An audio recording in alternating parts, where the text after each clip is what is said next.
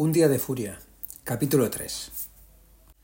Esto me ocurrió hace ya, hace ya algunos años, cuando, cuando decidí cambiar de banco y meterme solamente en bancos que no, que no me cobrasen eh, comisión por respirar.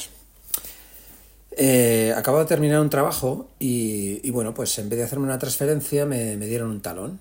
Eh, fui al, al banco en cuestión y solicité que me ingresaran una parte del talón, una parte del dinero del talón, directamente a la cuenta y otra parte me la dieran en efectivo para poder yo tenerla. Eh, la persona que me atendía del banco dijo que eso no se podía hacer, que no tenía manera de hacerlo, que era imposible, que su sistema no le dejaba, que tenía que ingresarlo todo o cobrarlo todo, no podía repartirlo. Sorprendido, me quedé un rato pensando. Y al final le dije, muy bien, quiero cobrarlo en efectivo me lo dio en efectivo. Luego cogí, dividí la parte que quería yo ingresar y le dije, bien, ahora toma e ingrésame esto.